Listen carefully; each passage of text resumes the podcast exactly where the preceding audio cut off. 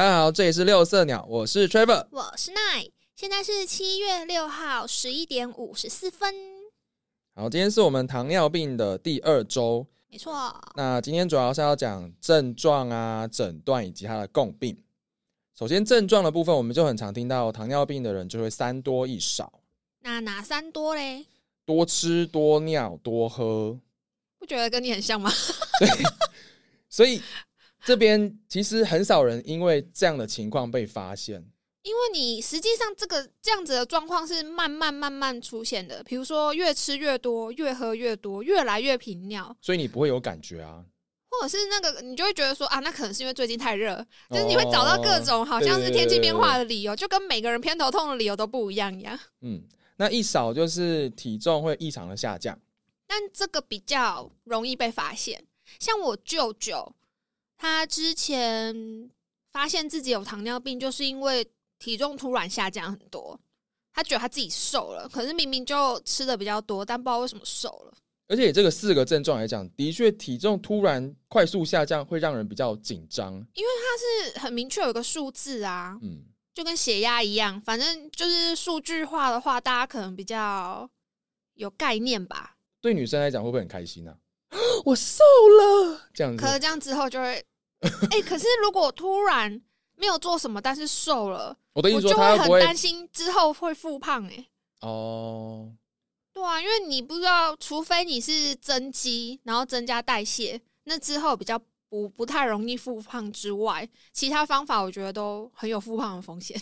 嗯哼。那除了这些什么三多一少的症状之外啊，有时候有些病人他真的是到很后面才发现，那就是我们所谓共病的症状会出现。比如说像你的伤口愈合会变得很缓慢，或是那个伤口容易感染。我之前有遇到的个案，是因为他手脚麻去看神内，就他说他末梢手指有那种刺刺痛痛的感觉，可是明明就没有做什么，也没有碰到热水或冷水啊，手脚也没有冰冷，莫名的刺痛，对，莫名的有种刺痛麻木的感觉。还有一个年纪比较长的个案，是因为视力模糊，一开始他以为他只是年纪大了，自然的老化，可不还有吃其他药导致的？反正他那时候都没有生活在形态上的变，呃，生活形态上的变化，这我倒是不确定。但因为他当初他，反正他来卫教室的时候，他是跟我们讲说，哦，他是因为眼睛觉得视力突然变得有点模糊，然后去看医生，医生再转介他去看，嗯，加一还是直接看新陈代谢之类的。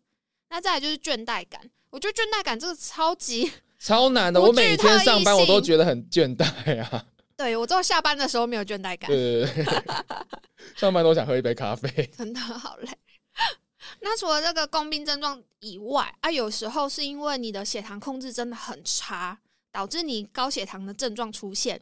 因为其实血糖过高的时候，反而会出现一直想喝水，然后尿很多、口干舌燥、视力模糊或恶心、呕吐，还有心悸这样子的感觉。嗯，那有有比较。可怕的一些就是你血糖高到一个很夸张的情况，相对会比较危险。像糖尿病高渗透压症候群，当你的血糖超过六百，身体会试着想要把那个多余的糖分排出去，就是用尿液的方式。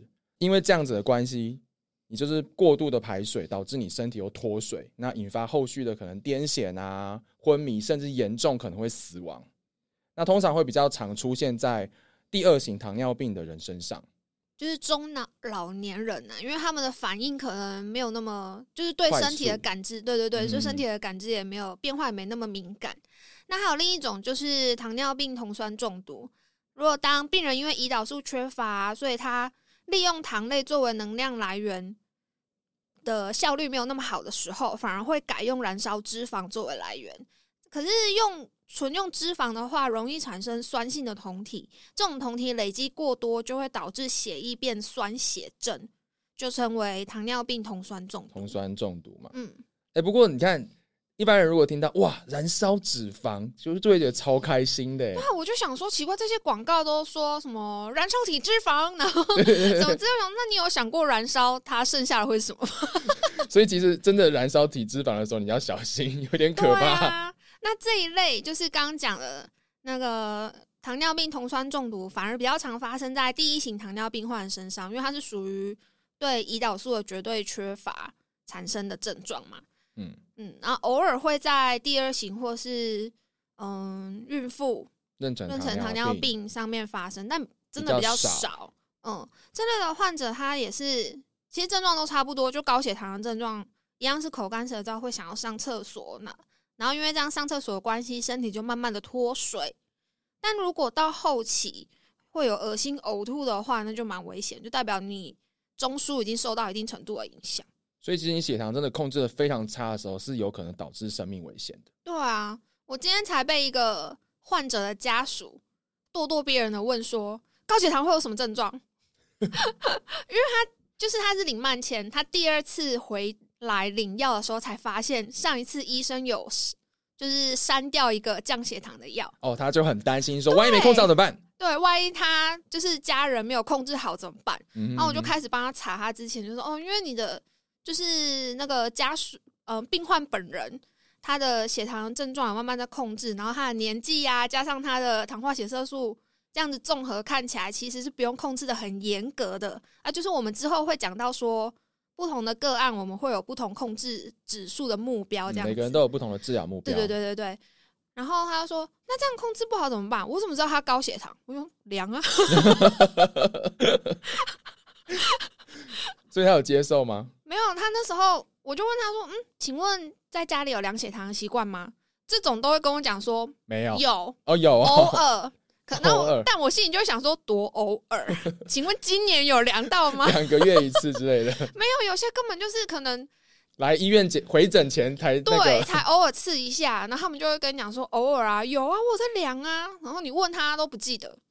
数值多少不知道，反正那时候量是多少多少，我就跟他讲说哦，那其实高血糖有可能像我们刚刚讲那些症状嘛，也有可能会出现头晕还是什么。啊？高血糖也会头晕哦。嗯嗯，反正你说什么他都回的很快速，嗯嗯然后很激动。我想说，嗯，还是你要回去找医生，再把那个开回去。你可能心情就是心里的压力会少一点。我每天都很担心。对啊，有时候药物反而是治疗心病，你知道吗？他们就是觉得少一个就不行。没错。好，OK，那刚刚讲完高血糖的症状，那接下来我们讲一下低血糖的症状。啊，有些人是物极必反。他就是觉得自己如果血糖高，他就要很严苛的控制。我之前在糖尿病卫教室的时候，就是有遇到频繁低血糖的个案，他就是没办法接受自己测血糖的时候血糖高过。所以他是刻意把药物剂量自己调高吗？没有，他刻意吃很少哦，他就避开有饮食。对对对，可是明明他的血糖控制是很好的，就要去他的糖化血色素都达标。然后平常量的话，它因为就算是正常人，我们吃完的时候血糖也是会升高，高过正常值，所以我们才会希望是量吃完两个小时之后的数字嘛。两小时。对，但他有点强迫症，他就是会一直去注意自己的血糖，然后只要超过正常值，他就会很紧张。这样子应该是要转介身心科医师协助吧。嗯，我是不知道那时候学姐怎么跟他讲，但事后在讨论这个个案的时候，他已经他一个月大概会低血糖个两三次。哇塞，其实这样很危险，因为有糖尿病的患者，他如果血糖低于七十，或者是他有一些症状，比如说，嗯，像神经性的症状，就是指他的交感活性增加。当你低血糖的时候，肾上腺素会过度的分泌，就会有出汗啊、手抖、心悸。等等，那有些是中枢性的症状，像是你就觉得虚弱、视力模糊、头晕，然后嗜睡或意识混乱。但我不太确定那个个案它是出现哪样子的症状。嗯嗯，不管是怎么样，低血糖对嗯治疗糖尿病的人来说都是很高风险的一个状态，不管是药物的副作用，或是因为他自己本身对自己太苛刻。导致的物极必反，对都不好。那还有一种就是不自觉的低血糖，也就是在你发生比较严重的低血糖的症状，可能是全身痉挛或昏迷之前，你的身体都没有任何的低血糖的警告症状，例如说手抖啊、冒冷汗或是心悸这些状况，而是直接进入比较严重的嗜睡甚至是昏迷等等的。导致没有办法你在呃比较轻微的时候就及时补充，然后就引起了严重的低血糖。通常比较容易发生在以下几种的病人身上。第一个是他可能罹患糖尿病的时间比较久，因为可能罹病五到十年之后，对那个低血糖的反应会相对讲比较差。那再来是接受比较积极胰岛素治疗的病人。那第三个是他不断的频繁发生低血糖，本身就是能忍忍受越来越多那个低血糖的这些症状。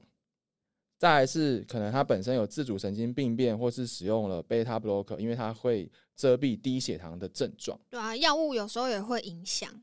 那如果想知道到底是怎么样可以会被界定成或者诊断成糖尿病的话，嗯，应该是说大部分的患者。像我们刚刚讲什么三多一少还是什么之类，很少，真的很少，是因为那样子发现，也不会联想到那边。对啊，你可能就只是觉得啊，真的什么都怪天气就对了。大部分的话，我知道的啦，几乎都是借由员工健检，或是像那个叫什么国民健康局提供的那种几年几次的检查，对对对对对，才发现哦数值异常。而且那时候他们其实只会知道空腹血糖偏高，也不会知道糖化血色素是多少。哦，所以因为一开始，对对对，他们通常都是量基础的啦。嗯，可可是那个时候就可以知道了，因为嗯，正常的话，我们都会希望餐后两个小时的血糖是小于一百四，那空腹的话小于一百一。这里空腹的定义是至少要八小时没有摄取热量，不是说什么没有吃东西。我喝一口饮料不行，有糖的就不行，有糖就算。然后再就是你的糖化血色素正常的话是小于六。因为糖化血色素啊，它是指说红血球它里面的血红蛋白会跟过多的葡萄糖结合之后就变性。那这个变性的红血球，它大概还是可以在血液中存活大概两到三个月。所以，我们看糖化血色素是看一个三个月的平均血糖值。我们通常也比较喜欢看这个数字吧，因为很容易病人都有有时候蛮天真的，都觉得说哦，我明天要去。抽血，那我今天晚上吃少一点。对对对，但是糖化血素就可以看得出来说，你这段时间到底控制的好不好，你的平均值在哪里？嗯，那也会有个盲点，有些人会觉得说我糖化血色素控制的很好啊，就是七以下啊，为什么医生看到我的血糖就是血糖记录本了之后，还是会跟我讲说哪里哪里要改啊，或吃东西还是剂量要增加，就是他只能给你一个平均。知道吗？两百跟一百平均之后是一百五，可是三百跟完了，我数学不好。总之，但意思就是希望你的血糖还是相对比较平稳，不要这样跳来跳去的吧？对啊，如果是那种暴饮暴食，一下高很高，一下又掉很低，对对对，那反而对血管会造成更大的影响。嗯，OK，那我们刚刚讲完了，就是一般正常的数值。可能在哪些区间？现在我们来讲说，要怎么样才会被诊断成是糖尿病呢？我们看以下的指标：首先，糖化血色素呢会大于等于六点五；再来，空腹血糖大于等于一二六；饭后两小时的血糖大于等于两百。那前三项的这个叙述需要符合条件达两次以上，才可以诊断为糖尿病。那再来还有一个数值是随机的血糖，如果大于等于两百，而且有典型的糖尿病症状，也就是我们说了多吃多喝多尿，或者是刚刚讲的体重减少，这一项呢，只要符合一次就可以诊断为糖尿病了。因为随机血糖如果大于两百的话，就代表你的整个胰岛素的系统已经发生了什么问题，已经有点故障了。对啊，才会让你的血糖突然就是在这么高的数值。那大家有没有发现啊？可能用听的比较困难啦。之后我们会放数值图表。对对对，有些人会发现说，哎，可是正常值跟诊断出来的数值中间还是有一段 gap 啊，有一个小小的区间，空白区间。那这就是我们所谓的糖尿病前期，也就是你还没有真的被诊断到，但是你要小心。对，就是一个有达以上恋人未满的状况。像糖化血色素在五点七到六点四之间，或者是你的空腹血糖在一百到一百二十五之间，就是算是要小心要注意，因为可能比较有风险了。对你可能就觉得说啊，没有啦，我不是糖尿病啊，但你之后就很有可能，如果你不好好控制自己的话，嗯。那除了刚刚讲的这些什么三多一少啊，检验数值之外，我刚刚提到几个个案，其实是因为共病产生的症状就医，才发现自己已经领坏糖尿病的。其实他们当时都很搞不清楚为什么这些，比如说手脚麻、视力模糊，会跟糖尿病有关。但其实高血糖它就是一个在腌制器官的过程。我每次跟病人解释这个过程的时候，我都会跟他们讲说：你想象一下，身体是一个装，假设把身体当做一个是装容易的瓶子好了，它可能装着各式各样的器官。好像腌那个蛇蛇酒之类的，没有啊，就是跟他说，当你血糖如果升高的话，它可能会对器官造成的影响。嗯，如果是正常的人，就是比如说进食之后，他血糖只算有升有起伏，但影响不大。可是如果你的血糖一直都很高，这些器官就等同泡在糖水里面，它会慢慢的萎缩，失去功能。就比如说李子好了，我都会问他说：“你有看过糖糖制的李子吗？”皱巴巴的这样子。对，我就说你的肾脏泡久了之后就变那样子。虽然其虽然不太一样，就是实际上你的肾脏并不会萎皱巴巴变成那个样子，但功能会。反正就是个比喻啦。对对，他们比较好去想象。嗯，其实高血糖就是把脏器、血管、神经，就是你整个人，包括你的大脑，全部都泡在一个。高张的糖水里面，对它就会慢慢的变性，失去功能，引发那种什么器官病变。像我们如果从头开始讲的话，第一个就是眼睛，有人会直接称它为糖尿眼，像是因为你的眼睛包含视神经啊，如果全部都长期在高血糖的状况下，就容易有各种眼部的病变，像什么微血管瘤、黄斑部病变啊、新生血管、玻璃体增殖，甚至是视网膜剥离都有可能。那一般比较常出现在十年以上的糖尿病病人，你看，就是说你都没有控制好，然后你的脏器这十年来都在承受这么高的压力，所以血糖控制不好的话，它还有可能更早出现。这好像也是相对比较常听到的一个共病嘛，对不对？因为它比较好发现，你懂吗？就是比起你的肾功能变差这种要抽血的。你突然视力模糊，或者是觉得眼睛怎么样，就很直接，这种比较直观性的，他们就比较愿意来就医。因为我明显的就是啊，我看的不清楚，或是怎么样那样子。对对对对对。那再就是往下的话，就是牙周疾病。刚开始你可能只是觉得，嗯，牙龈偶尔会发炎啊、红肿、出血。可是你想想看哦，当你的血液里面含着很高的糖分的时候，这些。出血的状况，那些血液就会变成细菌的养分，不仅让你很容易蛀牙，更进一步的话，其实还会恶化整个牙龈发炎啊、牙龈出血的状况，它就形成一个恶性的循环，然后就牙周病了。对，有些甚至牙齿就会掉下来之类的。所以，其实眼睛跟口腔在糖尿病的病人身上，我们希望他定期去做检查嘛。嗯，基本上我们都会定期去追踪。嗯，就是各式各样的检查都会建议患者，或应该说他们都叫病友啦，糖友，对，糖友，糖友去做各式各样，哎，对对对对对，各式各样的检查。嗯，再就是神经病变，一样就是想象你把你全身上下，不管大神经、小神经，或者是你脊髓那一条神经，反正就是泡在 糖水里面，这神经呢，它就会慢慢的萎缩。它可能会形成弥漫性的神经病变，它通常都是需要比较长的时间，然后是远端的比较慢性的。远端是要遥控它吗？像是周边神经啊，就会感觉异常，就是麻木，有蚂蚁爬或是穿袜子的感觉，就是你觉得你的脚明明就是赤裸，可是好像被什么东西套住了。嗯，就之前那个新啊，不是新闻，之前那个广告。会看到那个阿妈，你怎么没有感觉？那个小朋友 骑着他的小脚踏车，嘎过阿妈的脚，阿妈还是继续睡得很安稳。我觉得这很经典诶，因为他就会真的失去知觉啊，就什么温热痛啊都没有，因为反正神经就已经萎缩坏死了。嗯，他就是这个肢体就已经不存在了，也相对没那么敏感。对啊，他可能之后就要做阿妈，就可能要做各式各样的检查，去看说他神经损伤的程度。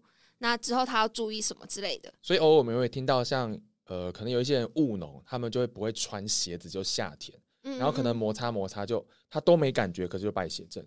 对他就是如果他就算他不是糖尿病好了，可能年长了，或者是说那里有后茧，影响到他的感觉，就是任何感觉。嗯，直觉的部分，对对对对，都可能让感染恶化。对啊，嗯啊，除了这种周边神经之外，自律神经它也会受到影响，像是你整个循环系统都会变差。有时候是运动反应性变差，或者是姿态性的低血压，就是那种骷髅背起来，然后就会头很花。还是什么意思？什么叫骷髅背起来？蹲着，然后突然站起来。哦，就是姿态大幅度的改变。对对对对，就会什么一阵。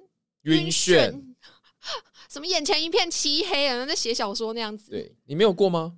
有啊，我超会的，我也超会的。我都觉得以后如果射腺肥大怎么办？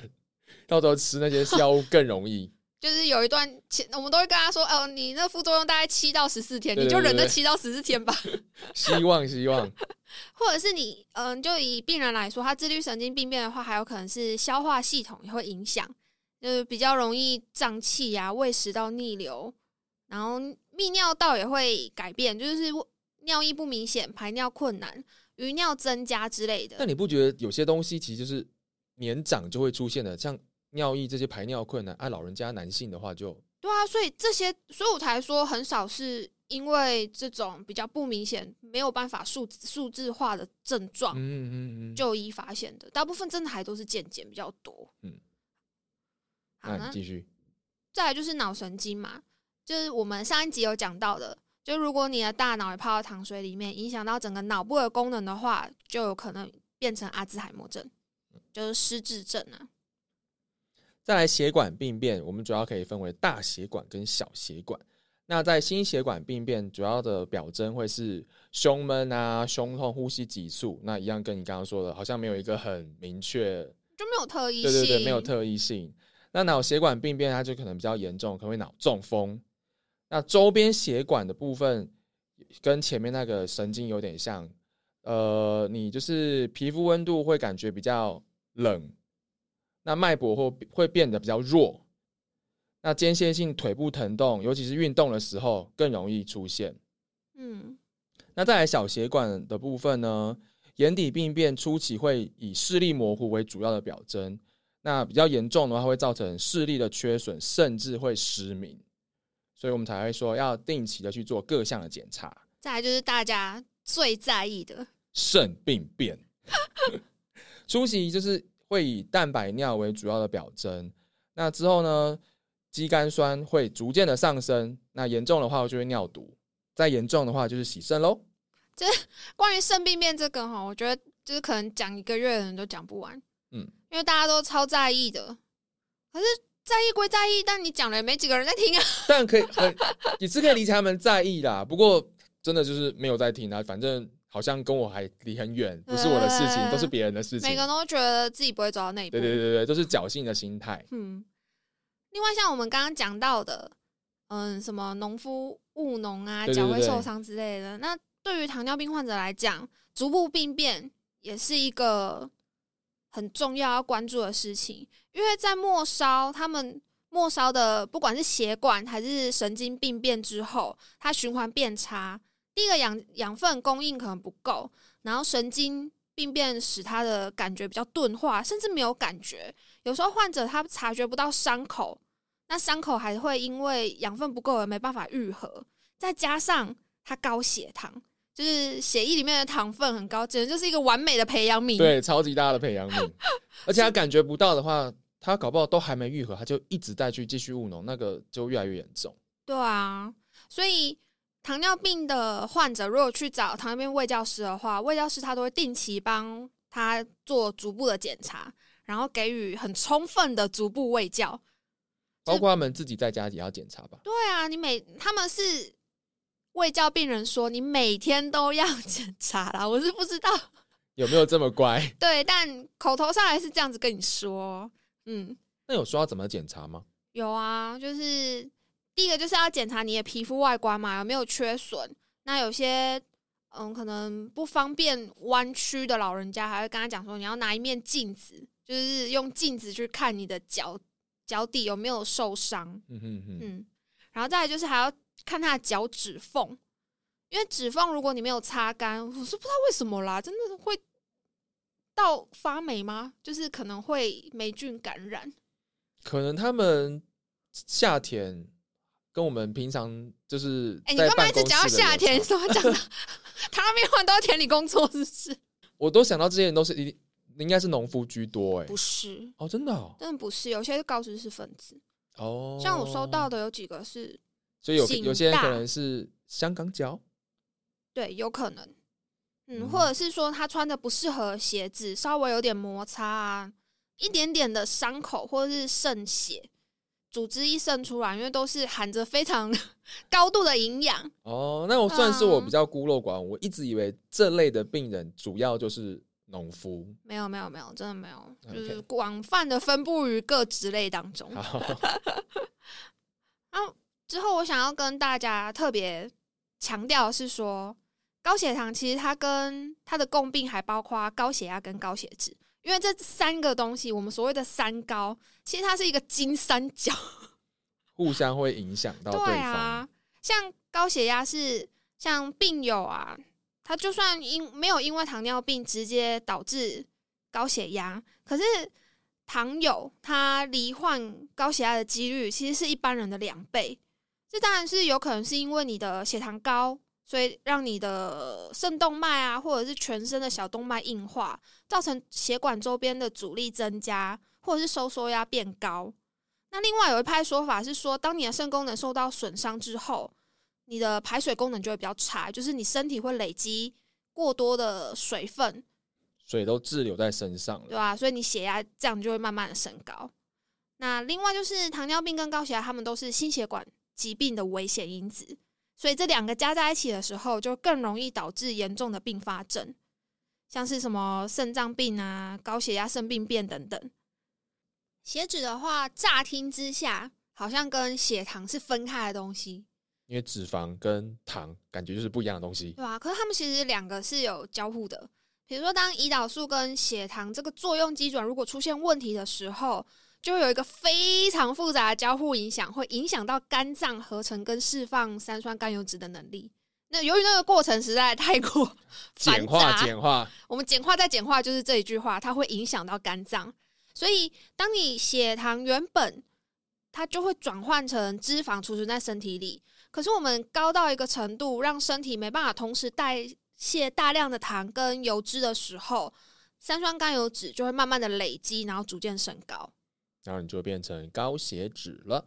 没错，像我有一个个案，他那时候检验数值三酸甘油脂出来四千四百三十三。哇塞，他没有，他怎么会这么慢才那个？无症状哦，重点是无症状。这样子跟该说他是天选之人吗？对啊，我想说他不是因为中风或是 MI 还是什么之类的进来，他纯他真的是因为健检健康检查的时候发现的。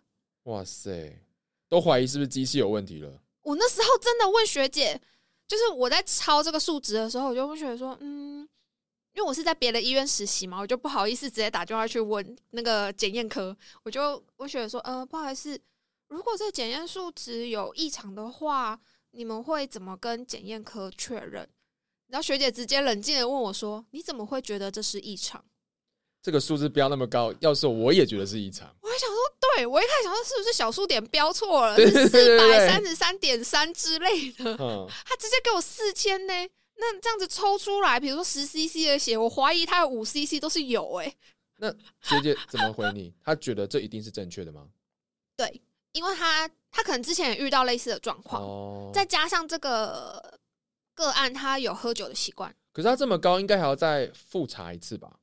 就是再检验一次吧，因为他之他的之后的确有回诊追踪啊，哦，然后也这么高。第二次我已经忘记了，可能这个数字让我就是太深刻，我我那时候一直觉得说怎么可能？嗯，他打破了我对就是极限的那个极限的认知，因为他我他还是我他是我收的个案，所以其实他的。就是基本的胃教啊，跟一般的像说我刚刚说的脚底检查，什么是我做的，他就像是一个正常的中年男子，所以你完全感觉不出来他的糖化血色素已经十五了。哇塞，他每个数值都要标很高，对不对？都要当第一名。他让我非常的。震惊，你知道吗？所以你就知道糖尿病它是一个非常沉默的疾病，跟你的肝脏一样，真的是不到最后你不会知道你的身体出现问题。可是万一突然真的飙破了某个点，然后就很严重，就糟了，而且就没办法挽回了。对啊，可能会很生危及生命。嗯，虽然他现在都没症状，我觉得很诡异，很很神奇，真的天选之人。对啊，还好是他在健康检查的时候有发现这样的异常，那之后也蛮愿意配合的。哦，那不知道现在状况怎么样，但我想有学姐们的谆谆教诲。哎，你说他几岁啊？我记得是青壮年。哇塞，好哦，就是你，他可能还就是那种四十，我觉得是四十几岁吧。我印象中可能之后调档案出来看。嗯哼哼。反正他让我就是很震惊，说原来这样的数值，他其实有可能不是一个卧床的人，你知道吗？如我们在医院有时候看这些，比如说三酸甘油酯四百多或六百多的人，我们就会觉得说他是不是已经躺着？就他是他的十倍。对啊，就他在那边给我走来走去，还正常工作，嗯，超神奇。就万幸的是，他知道这些检验数值之后，他其实还蛮乐观的。乐观又愿意配合，对，他就是蛮欣然的接受这个状况。他说：“哎，怎么这样子？那我该怎么做？”然后就是有乖乖的去诊间，嗯，配合医师。他还有乖乖的去营养师那边。他没有经历过一个无法接受的这一段。对对对，那个挫折期。因为其实我就是有接到一个个案，他那时候是情绪有点低落，有点不敢相信的跟我说。我什么都没有做啊，为什么我会得糖尿病？那你怎么跟他说？我就说，哦，糖尿病它本身并不是一个惩罚，它并不是因为我大吃大喝，或是说我每天都喝一杯含糖饮料，我受到一个惩罚就是得糖尿病。没有，它并不是一个惩罚，就是一个怎么讲疾病呢？所以你没有问他的家族史，说不定你就可以跟他说，他没有，他就是因为没有，所以他才觉得，对对对，他才觉得说，为什么我做了什么？为什么老天爷要让我得糖尿病？我跟你讲，要是我是他，我也会有一点这种想法，哎，就觉得我饮食控制，我还运动，为什么我会得糖尿病？大概这种感觉。哦，但基因占了大部分。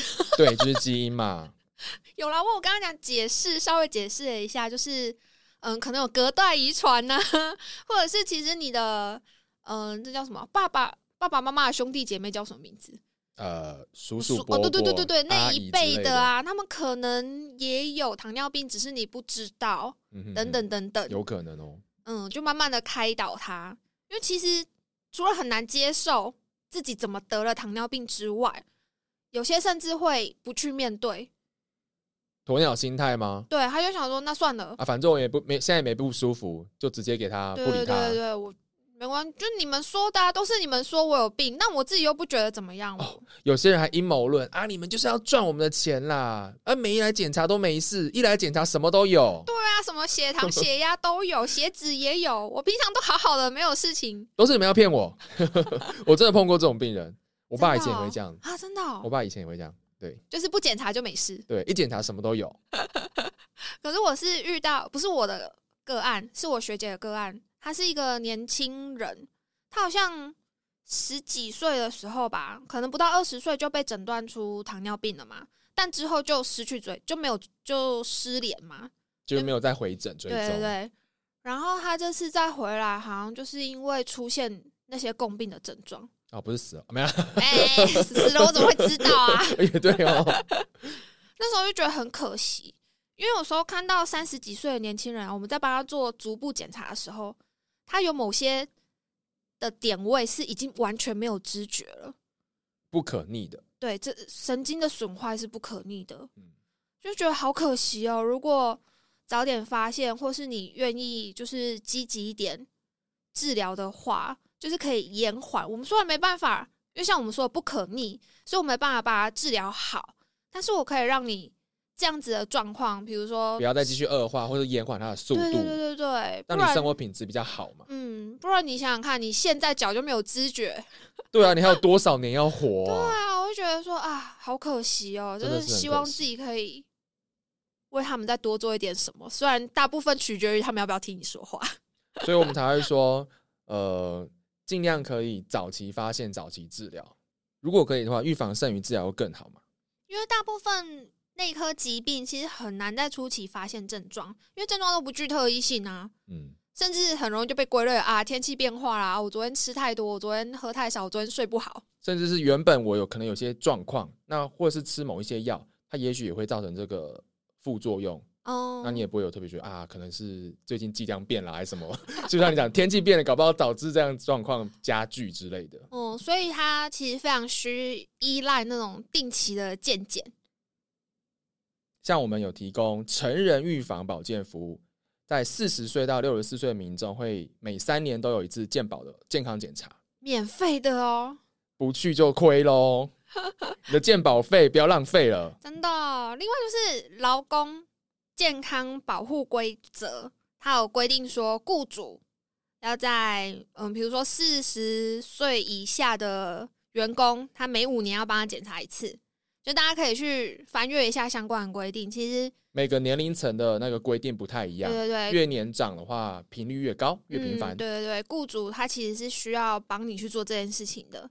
那因为成人健检，它其实没有强制力，我有提供你这个选择，那你什么时候做，你要不要做，都是你自己的事。嗯，反而是劳工健检的话，因为公司是被国家规定你要做这件事情的嘛，所以他可能有一个既定的时程。比如说，他他就是固定六月的时候要把要做的人全部抓来，抓去抽血，全部抓来，X 光照一照，血抽一抽，对对对，然后看一下你的状况，好好好，OK OK OK。嗯，那有些人会觉得说，哎，就这两个如果重复的话，不是很浪费吗？所以如果可以的话，你可以把那个劳工健检跟成人健检，把它给平均分散开来，让你的频率可以更频繁、更高。对啊，因为。像我们刚刚说的，员工健检你没办法决定老板要几月帮你做检查嘛？但是成人健康检查你可以自己决定啊。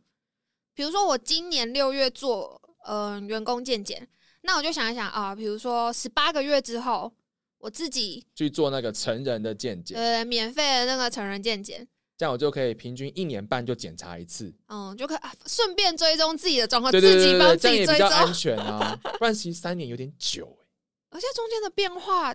说大可以很大哎，谁知道会发生什么事啊？真的，所以把它变成一年半还不错。嗯，但是或者是条件是你要四十岁以上，或是你有相关的家族史，比如说，嗯，什么爷爷奶奶啊、爸爸妈妈啊、兄弟姐妹啊，有类似的疾病症状，你自己也可以稍微提高警觉。